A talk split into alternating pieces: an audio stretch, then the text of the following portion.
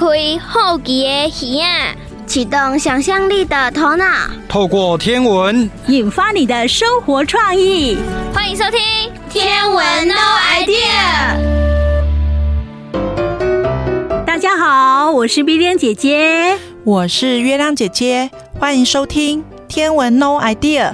月亮姐姐，嗯、这阵子呢，很多天文迷真的是好过瘾哦。嗯、因为呢，有英仙座流星雨，还有土星冲的天文现象。嗯、我发现到我们台湾也有很多的天文台，嗯、最近呢，因为有这样的天文现象，也都办活动，对不对？嗯，是。呃，我知道说月亮姐姐，你看流星雨是非常有经验。你曾经一个晚上看几颗流星啊？呃，如果我认真数的话，有四百多颗，四百多颗，对，而且是半夜三点以前哦。啊，真的哦。对，那这样子花了几个小时看四百多颗？嗯，大概可能四五个小时吧。那一个小时也将近有一百颗耶，嗯，对，过瘾。不过呢，土星冲的话，可能我们就要用天文望远镜了，嗯、对不对？如果说你没有天文望远镜，你这样子用肉眼看，嗯嗯，就是一颗星星嘛，对不对？对，就是比其他星星还亮一点点的星。对，那如果说呢，土星，你看用天文望远镜的话，你就可以看到它非常可爱的土星环、嗯、呼啦圈，好可爱哦。是，哎、欸，不过呢，我在天文望远镜看，我觉得它好小哦。嗯，因为它离我们好远啦、啊。木星反而比较大一点。木星比土星离我们地球算近哦，这是远近的关系啦哈。好，所以呢，呃，英仙座流星雨应该现在没有了啦，哦，应该要再等下一波了。对，下一波会是什么流星雨呢？呃，再来，大家应该可以比较期待，就是十二月，嗯，呃，十二月中的双子座流星雨。这个听说也是非常精彩哦。对，就是我数了四百多个，有空可以到小丽园。哦，小丽园就是阿里山上嘛，对不对？哈，是离我们比较近一点。对，不过是十二月，嗯哼，会不会很冷啊？越冷越好啊。哦，好，好，那越冷的话，流星越多的意思吗？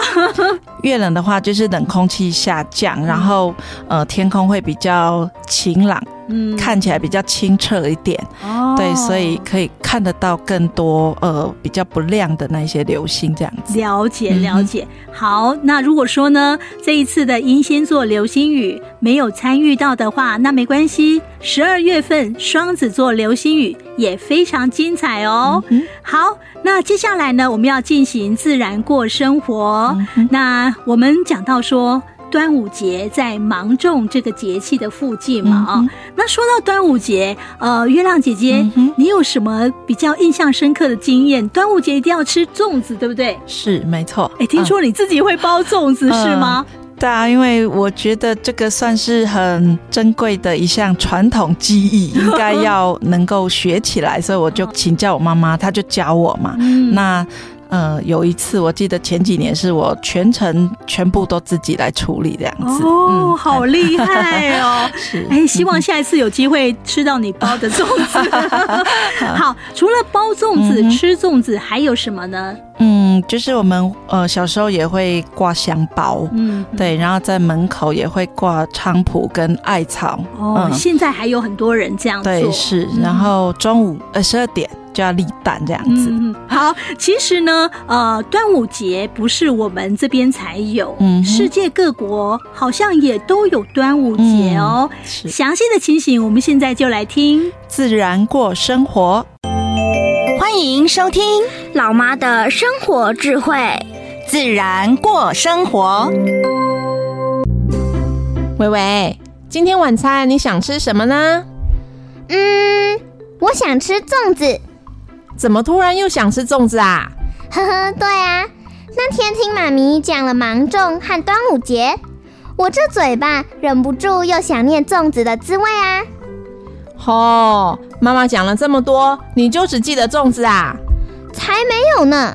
我知道了芒种的谚语、饮食等等，也知道了端午节的由来和习俗。不过妈咪，我有一个疑问。什么疑问？我们会有一些国外传进来的节日，像是圣诞节。那其他国家也过端午节吗？还真的有哎，很多国家有过端午节的习俗，只是啊，各国的做法不太一样而已。真的吗？他们怎么过端午节的呢？先说韩国好了，江陵端午祭是韩国最著名的文化庆典之一。韩国啊，也已经成功的把这个习俗申请为世界文化遗产。江陵端午祭祭祀的是以大关岭山神为代表的诸多神灵。除了举办多种祭祀仪式之外啊，当地还会举办摔跤、荡秋千、拔河、射箭等等的比赛。另外啊，还有假面舞、烟火表演、端午放灯等活动。整个端午祭啊，持续一个月之久呢。哇，端午节庆祝一个月耶！那每天都能吃粽子了，真好。没有哦，韩国人端午节啊不吃粽子的。但是端午节当天，韩国人家家户户都会摆上散发着艾草和糯米香味的艾子糕，用艾饼、松皮饼来祭祀祖先，并且啊还会用菖蒲水来洗头求吉利哦。我来上网查查看其他国家的端午节。好啊，来看看查到了什么啊？哦，日本也有引进中国的端午节耶。而且他们也吃粽子，哇！日本的粽子好尖好长哦。还有，在日本，端午节主要是男孩子的节日，有男孩的家庭要悬挂鲤鱼旗，因为啊，日本人认为鲤鱼是力量和勇气的象征，表示父母期望子孙成为勇敢坚强的武士的愿望。好奇怪啊！端午节为什么是男孩节呢？那是因为啊，在日语当中，端午节的仓胡和上午是谐音，所以啊，端午节就渐渐的变成了男孩子的节日了。哦，原来如此啊！还有没有其他的啊？有啊，越南也是在农历五月初五过端午节，他们也吃粽子，认为吃粽子可以求得风调雨顺。五谷丰登。我看到一个比较特别的地方是，越南的父母会在孩子的额头、胸口、肚脐等处涂抹雄黄来驱虫病虫害，并且给孩子的手腕、脚腕、脖子上戴五色线。据说戴五色线可以避开蛇蝎类毒虫的伤害。嗯，越南人驱虫啊，保护儿童啊。都是端午节的重要习俗。另外呀，越南人认为药草在五月五日这天采集最有药效呢。好不一样的端午节哦。还有啊，新加坡也过端午节，他们会举办隆重的龙舟比赛，也会举行包粽子比赛。但是啊，最新奇的是，还有在陆地上举行的汉龙舟比赛呢。哈哈，这个一定很好玩。像我们运动会的趣味竞赛一样吧？对呀。那欧美国家有没有端午节呢？有啊，端午节的龙舟赛啊，在美国啊也变成他们的一项运动项目了，也是美国发展最快的流行体育娱乐项目之一呢。不只是赛龙舟，粽子在美国也很受欢迎哦。每年端午节都会有很多华人的店家推出各种风味的粽子。像是潮州粽啊、客家粽啊、台南粽等等都有，味道啊有甜有咸，很受美国民众的喜爱呢。呵呵，粽子对他们来说应该是很新鲜、很特别的食物。是啊，端午节其实也传到欧洲许多国家，其中啊，德国从一九八九年传入之后，就举行了首届的龙舟节。两年之后啊。在德国金融中心法兰克福举行龙舟比赛，后来就一直延续到现在。德国人不仅喜欢传统的龙舟比赛，更喜欢各种趣味比赛哦。比如啊，在二零一二年的时候，他们举行的趣味龙舟赛当中啊，选手们就不在乎输赢，重在娱乐。他们穿着经典的条纹衫，头上戴着浴帽来参赛，十分搞笑哦。真的好有趣哦。好了好了，妈妈要准备晚餐了，其他国家的端午节啊，你自己再去查阅喽。好啊。接下来我们要进行的单元是历史上的他。月亮姐姐，今天我们要介绍的是徐光启。嗯啊、呃，徐光启呢，他是明朝末年的儒学、西学、天文学、数学、水利。农学和军事学领域的学者哦，太厉害，太厉害了，简直是全才啊！怎么这么厉害？哎、嗯，月亮姐姐，那他在天文方面有什么样重要的贡献呢？嗯，他其实得到一位传教士叫汤若望的帮助，嗯，然后他来编修一本叫做《崇祯历书》，可是还没有完成，他就去世了。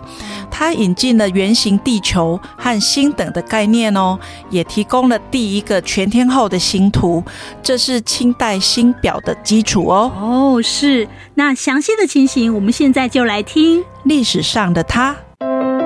哲学家也是天文学家。中国的天文学家跟西方的天文学家研究的是一样吗？让我们一起来看看历史上的他做了哪些事吧。怎么了？今天雅雅看起来有点苦恼耶。学校要我们再继续跟外国同学进行交流，有必要吗？当然必要啊，互相学习嘛。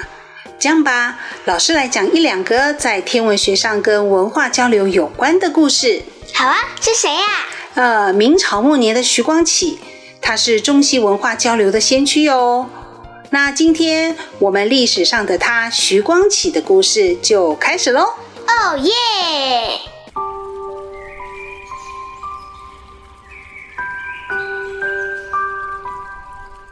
西元一五六二年，徐光启在上海出生，字子先，号玄户。在欧洲那一年，天文学家第谷十六岁，克卜勒还没有出生，而哥白尼则已经在十九年前过世。徐光启是明朝末年儒学、西学、天学、数学、农学、军事学、水利等领域的学者，中西文化交流和中国近代科学技术事业的先驱之一哦。他勤政清廉，忧国爱民。当时明朝内忧外患十分严重，徐光启运用知识去做了许多救国利民的事，把中国的数学、天文学、国防军事。拉向当时的国际水准。徐光启还是中国第一位受洗的士大夫，是圣教三柱石和中国天主教四贤之一。到现在，天主教界都十分敬重他。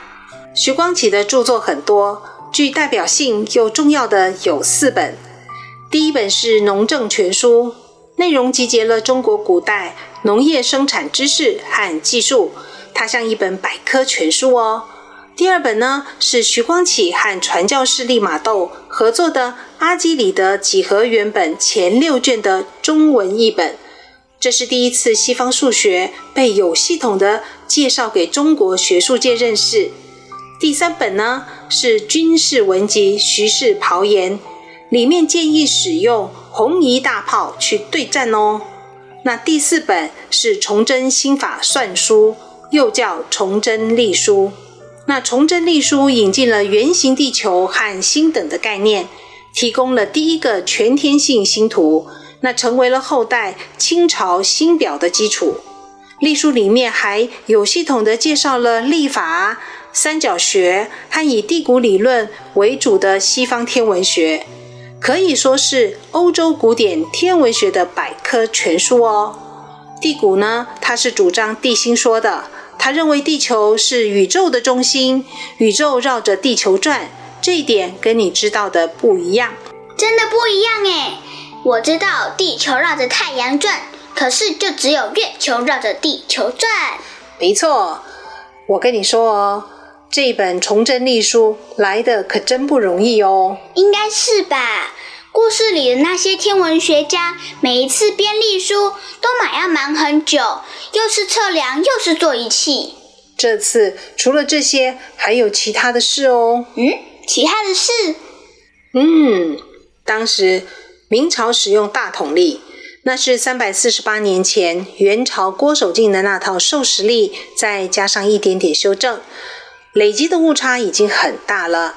那一六一零年十一月的日食，青天舰预报错误，掀起了第一次要使用西洋历法的想法哦。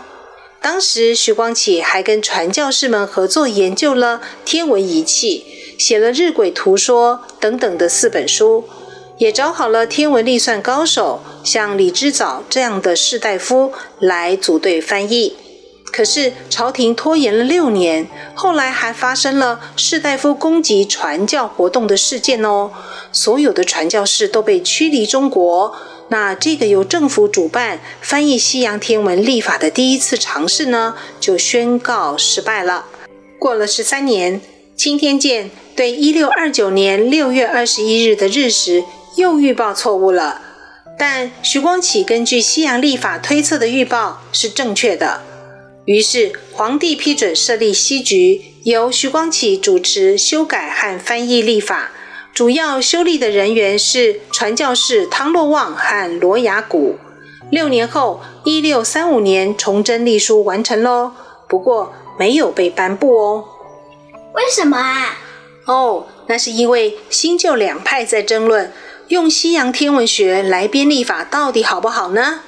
八年内，他们一共进行了八次的比赛。哇，好累哦！那皇帝到底下定决心了没啊？呵，他直到一六四二年正月的日食，他才下定决心的。那个时候呢，因为只有崇祯历书推测正确。不过呢，太晚喽。嗯，太晚。啊，朝廷忙着打仗啊，动乱四起，没有时间理会历书的事了。不久呢，闯王李自成杀入皇宫了。崇祯皇帝逃到眉山，在一棵歪脖子老槐树下面上吊殉国了。大明朝这个中国历史上最后一个由汉族建立的统一王朝就灭亡喽。哇，金将没实施啊？啊，那本隶书要怎么办啊？嗯，你说呢？嗯，应该是被烧掉或者弄不见了吧？No No，那到底去哪里了？哎，嘿嘿，欲知如何，请听下回分解。嘿嘿，好，下次一定要说给我听哦。一言为定，给你一个功课。徐光启过世的时候，崇祯历书完成了吗？好，我去查哦。嗯。历史上的他，徐光启的故事就在这边结束喽。谢谢老师，不客气。大家好，我是碧玲姐姐，我是月亮姐姐，欢迎继续收听《天文 No Idea》。接下来我们要进行的是你敢有听过？嗯哼，月亮姐姐，嗯、今天呢，我们要介绍这一句呢，叫做“春南夏北，无水无肉”。哇，好像缺水，对不对？连波啊，毛毛波水啊，就是欠水的意思哈。啊，那这里春跟夏应该都是季节嘛，哦，春季、夏季，好季节。哎，月亮姐姐，啊，那南甲北是在讲什么？嗯，应该是在讲风向吧。风向哦，春天吹南风，对，夏天吹北风，哎，欠水哦。详细情形是安怎样？咱今嘛赶紧来听。你敢有听过？古早人的智慧是啥物？迄智慧就藏伫咧俗语，俗语真济大道理，咱就豆豆啊听落去呀，听落去。你敢有听过？老爸，最近我们在美劳课的时候，老师带我们用毛笔沾墨汁画画。那个那个呃，叫做叫做叫做水墨画，对吧？哎呀，老爸果然是我肚子里的肥虫。蛔虫啦，还肥虫嘞！严肃一点，用毛笔沾墨水画画，可是我们中华文化的国粹之一呢。所以水墨画也称作国画。不过我问你哦，你们在画水墨画时所用的墨汁，应该都是外面书局所买一罐一罐的，对吧？不是一瓶，就是一罐，不然还有其他的包装吗？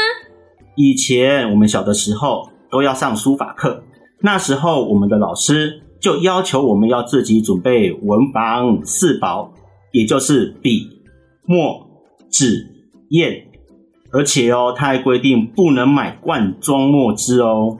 笔跟纸这两个我都知道，也有看过和用过，但是砚在书上看过，却不知道怎么用诶。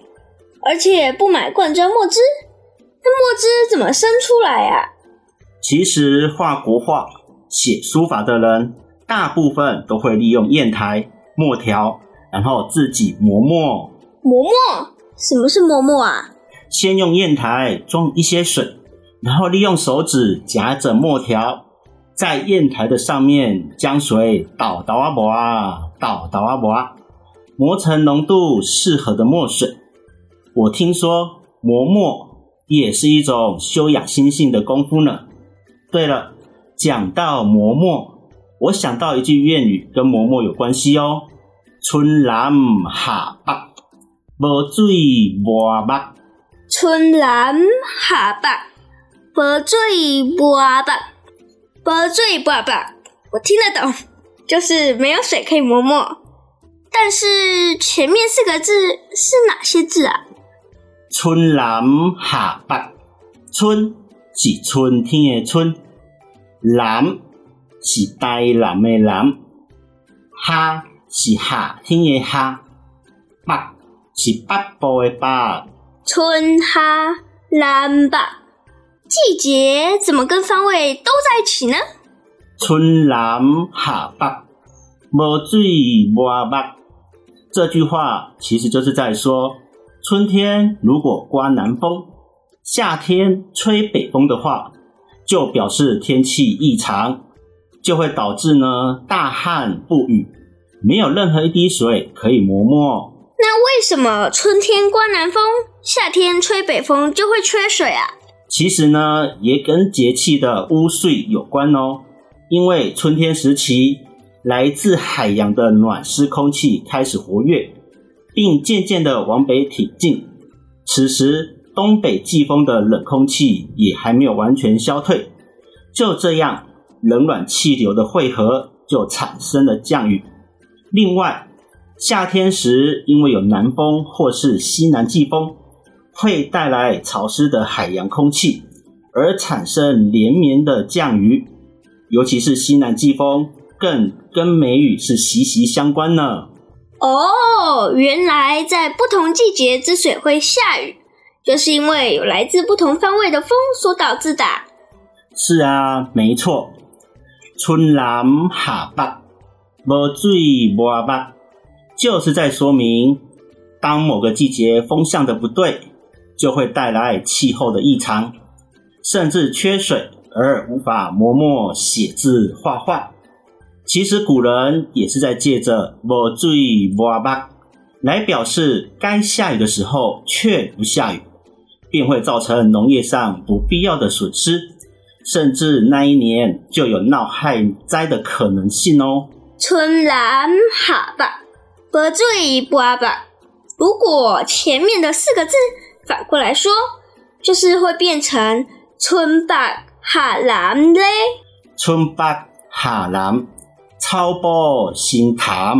超波心潭，这四个字是哪四个字啊？草就是花草的草，埔就是中部的波，也就是指比较平坦的地方。形。是变形的形，变成成为的意思。潭就是南潭水口的潭，所以超波是长很多草，而且很平坦的地方吗？南潭水口，所以潭就是水库喽。嗯哼，草包就是长满青草的平地，没错。但是潭。是指比较深的水池，不一定就是专指水库。让我猜猜，草包新潭应该是指原本的大草地也会变成很深很深的水池，所以代表雨是不是下太多了？不错哦，五 sense 哦。其实春南夏北，无水磨墨。是过去古人的经验之谈，但现代人呢，对于气候异常所造成的干旱无雨的情况，已经找到了解决之道了，那就是建造水库。水库，建造水库就可以完全解决旱灾了，是吗？嘿，当然是不可能的代志。水库又不是万能的，以台湾的气候来说，仍然会有春南夏北无水无目的饮水忧患。虽然说水库可以加以调节水源，缺水的威胁会稍微降低。不过呢，有些水库啊面临严重的淤积问题，必须定时的疏浚，否则就会因蓄水量不足而失去调节水源的功能。民众自己用水要节约，因为好天就春雨来牛。好天就春雨来牛，是被牛虾米？大小、长短，还是多寡？牛是牛食的牛，也就是粮食的粮，不是牛当地的牛。好天就春雨来牛，这句话的意思就是我们平日就要储蓄准备，为雨而筹谋，以备不时之需。因为有水，当是无水之苦。是是是。接着我知道老伴你会怎么说。啊哼，为人处事啊，要居安思危，不要宁可而绝井。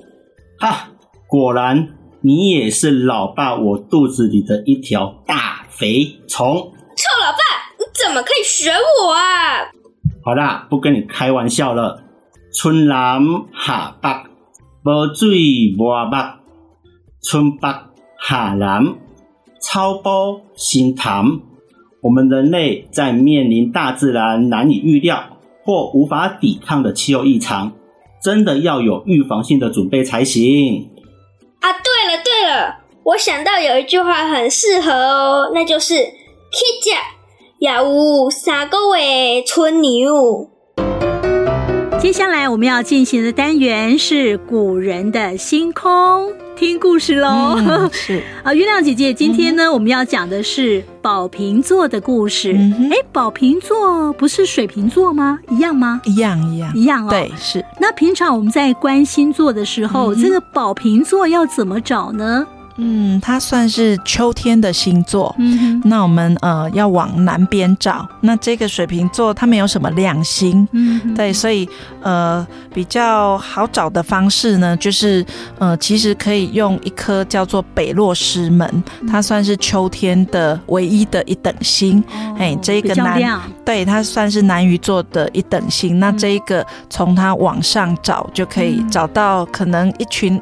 很暗淡的星群，就叫宝瓶水瓶座。哦、对，是是，呃，它其实倒出来的不是水，是酒。所以呢，呃，这一位呢，嗯、手持着水瓶的。美少男，嗯、对，是 他是美少男哦，我一直都把他当美女了。甘尼美德，嗯、他是宙斯的侍酒师，最早的 bartender。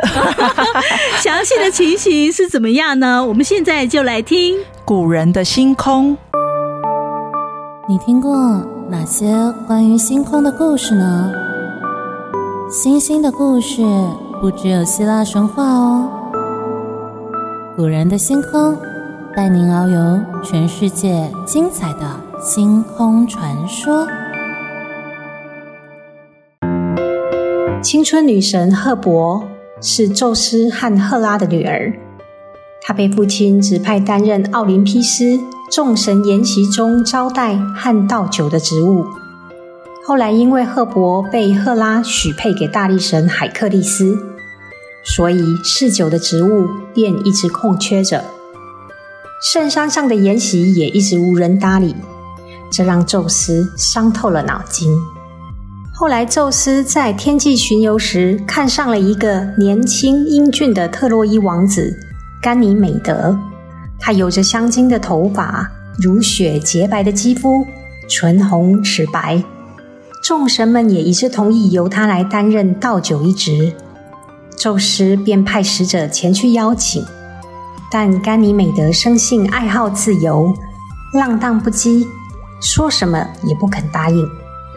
宙斯知道后大发雷霆，化身为一只大鹰，亲自将甘尼美德抓上了奥林匹斯山。甘尼美德在不得已的情况下，只好勉强担任了倒酒的工作。但是他对故乡、亲人、自由的思念，让他每天都活在痛苦之中。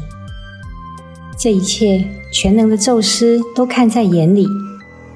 他对甘尼美德产生了同情，于是让他在每年一月到二月可以回到亲人身边，而他用来倒酒的宝瓶，也被宙斯升到空中，成为了水瓶座。黄道十二宫里有个宝瓶座，形象是一位美少年拿着瓶子倒水的形象，偶尔也会有人画成美少女。但其实这个故事里面的主角的确是个男的，只是他也长得很美就是了。故事从神山奥林帕斯开始，大家都知道奥林帕斯这些神明喜欢饮酒作乐。而当然也有人负责侍酒，毕竟侍酒这个工作在古代可是非常重要的工作。因为国王太容易被人下毒，所以只有最值得信任的人才有资格帮国王倒酒。很多古代历史书籍也提到，酒侍或酒政常常会是地位仅次于宰相的国家第三人。不过神不怕中毒，没差就是了。我们也知道宙斯是个大色狼。基本上帮他倒酒的只要是美女就可以，但酒席中他老婆赫拉当然也会在场。换句话说，这个负责倒酒的，除了必须适合宙斯胃口的美女以外，最好还是安全无虞的角色。原本负责倒酒的美女就是宙斯自己的女儿赫伯，但又不是赫拉生的，所以她也不至于惹赫拉生气。直到有一天，赫伯嫁人了。另外有一种说法是赫伯摔断腿了，不管是哪一种，反正赫伯没办法来工作，这下没人负责倒酒，这酒喝起来好像味道也变差了。希腊众神品格全都不怎样，但享乐却全都非常讲究的。一个好的侍酒师，绝对是宴席中最重要的人物。于是宙斯急忙到处寻找美少女，好来帮他们倒酒。宙斯变成一只老鹰，到处飞。想要找找看有没有合他胃口的女孩子，终于他在特洛伊的一处山坡发现了一位非常美丽的牧羊女。这个好，只是个小小牧羊女，抓了也没人敢反抗。而且这个女孩真的非常美丽。宙斯看了赞叹不已，于是飞下来，一把就把这个女孩抓了起来，飞回奥林帕斯山上去了。抓回去以后，宙斯才发现。这位牧羊女是男的，名叫甘尼美德，而且身份可不随便，是特洛伊的王子。这下有点尴尬，居然抓成男孩子。但赫拉倒是非常高兴，因为这次居然换成男孩子。总之，他是个奥林帕斯众神全都一致喜欢的侍酒师。毕竟他真的非常美丽可爱，所以得到众神的疼爱。但不管众神多疼爱他，他被抓是事实。而且他父亲特洛伊国王可是握有祭祀的权利。如果人间不再祭祀，这众神可没什么香油钱可以收。所以宙斯偷偷跑去特洛伊观察，发现特洛伊国王瘦了一圈，整天哭泣，因为儿子被巨大怪鸟抓走了。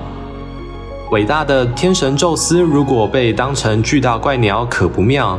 但他又不好意思直接现身，只能说堂堂威武宙斯在认错这件事情上面非常不干脆，只敢用托梦的方式告诉特洛伊国王说：“你的儿子我带走，他将要来到天界去帮神倒酒，如此一来，他也因此变得长生不老，从此成为奥林帕斯的一份子，这也算是件值得骄傲的事情。”你就别再计较我绑架你儿子的事情，而且我还送你两匹天界骏马，应该够诚意了吧？是的，特洛伊国王醒来以后，发现御花园里多了两只毛皮闪亮无，看起来就像是有特殊保养的骏马。知道他的孩子真的是被带走了，虽然不甘心，但也只能吞下去，毕竟人是无法反抗神明的。于是甘尼美德只能这样乖乖地留下来，每天负责倒酒。因为他获得喜爱，最后还被众神承认，可以排进奥林帕斯众神之列，正式封神，而且还占有黄道十二宫的其中一宫，可说是地位崇高哦。对了，为了不想要被当成大怪鸟，宙斯也把他曾经变身的大老鹰形象变成天鹰座，以资纪念。在希腊神话故事里，像甘尼美德这样的凡人可说是极为罕见。因为希腊神话故事里的凡人很少最后有幸福快乐好日子的，还真是可喜可贺。其实宝瓶座在中国正好是白虎星象的虚秀，而什么是虚秀呢？顾名思义，虚秀是废墟的意思，同时也代表办理丧事的官员。所以宝瓶座在中国可是个阴气很强的星座，难怪《圣斗士星矢》里面宝瓶座的绝招叫做极光死刑，会发出绝对零度把敌人冻结啊，很恐怖对吧？但有趣的一点在于，中东国家的纬度虚宿如果跟太阳一起升起，正好就是春天跟雨季要来临的时候，因此在中东埃及地区。宝瓶座的最亮星虚宿一反而被视为好运气的代表，而有幸运星之名哦。这是个代表命运强大力量的星星。如果各位有看过《JoJo 冒险野狼》，就会知道第三部主角空条承太郎的替身使者是白金之星，代表的塔罗牌正是星星，而其实这张牌对应的星座就是宝瓶座哦。星星牌的标准图案就是星空下有个水池，一位少女拿着水瓶正在往池子里倒水的形象。这也暗示了这张牌与宝瓶座之间的关系，可不是随便画一个星星就好了哦。下次如果大家有机会拿到塔罗牌的话，不妨观察一下牌面上画了什么样的图形。其实每个符号都有特定象征意义哦。看漫画的时候，不妨顺便查一下相关资讯。这些作家可不是随便瞎掰的，有很多考证呢。此外，这个故事的主角甘尼美德，后来名字也被用来命名木星的第三颗卫星，而木星的英文朱比德其实就是罗马版本的宙斯，所以木星所有的卫星都被命名为跟宙斯神话故事有关人物的名字。例如木卫一 Io 是宙斯的外遇对象之一，他本来是赫拉的祭司，后来还被赫拉变成一只牛。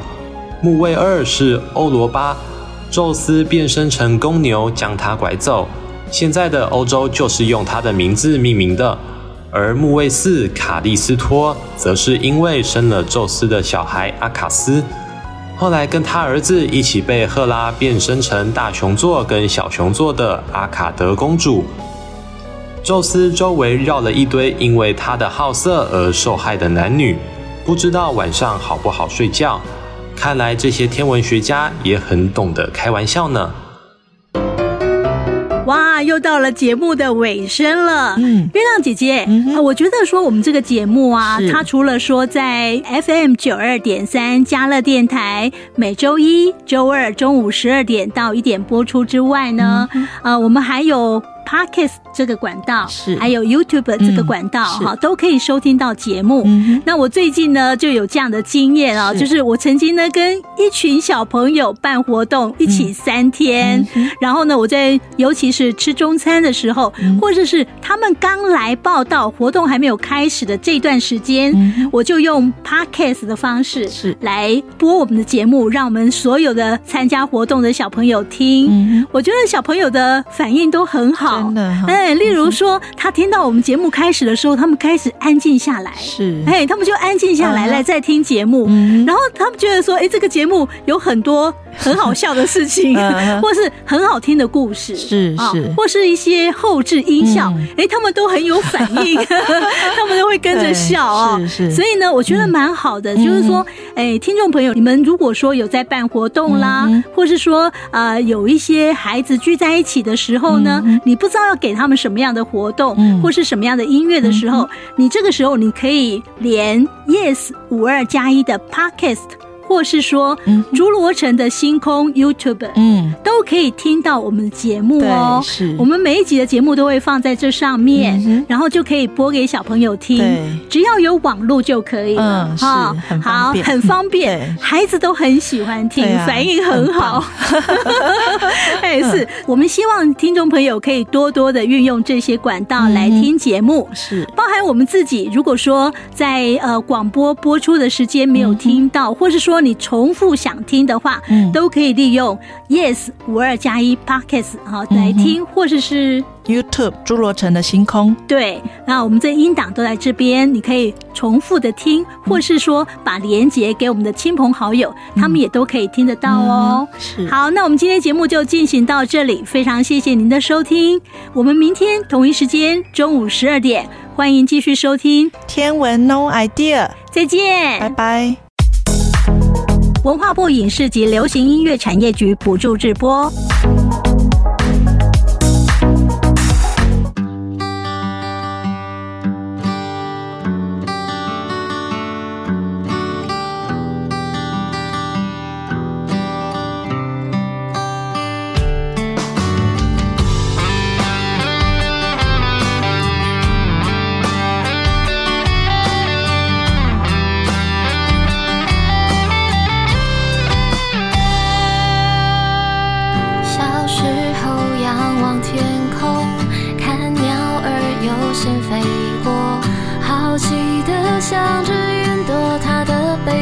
会藏些什么？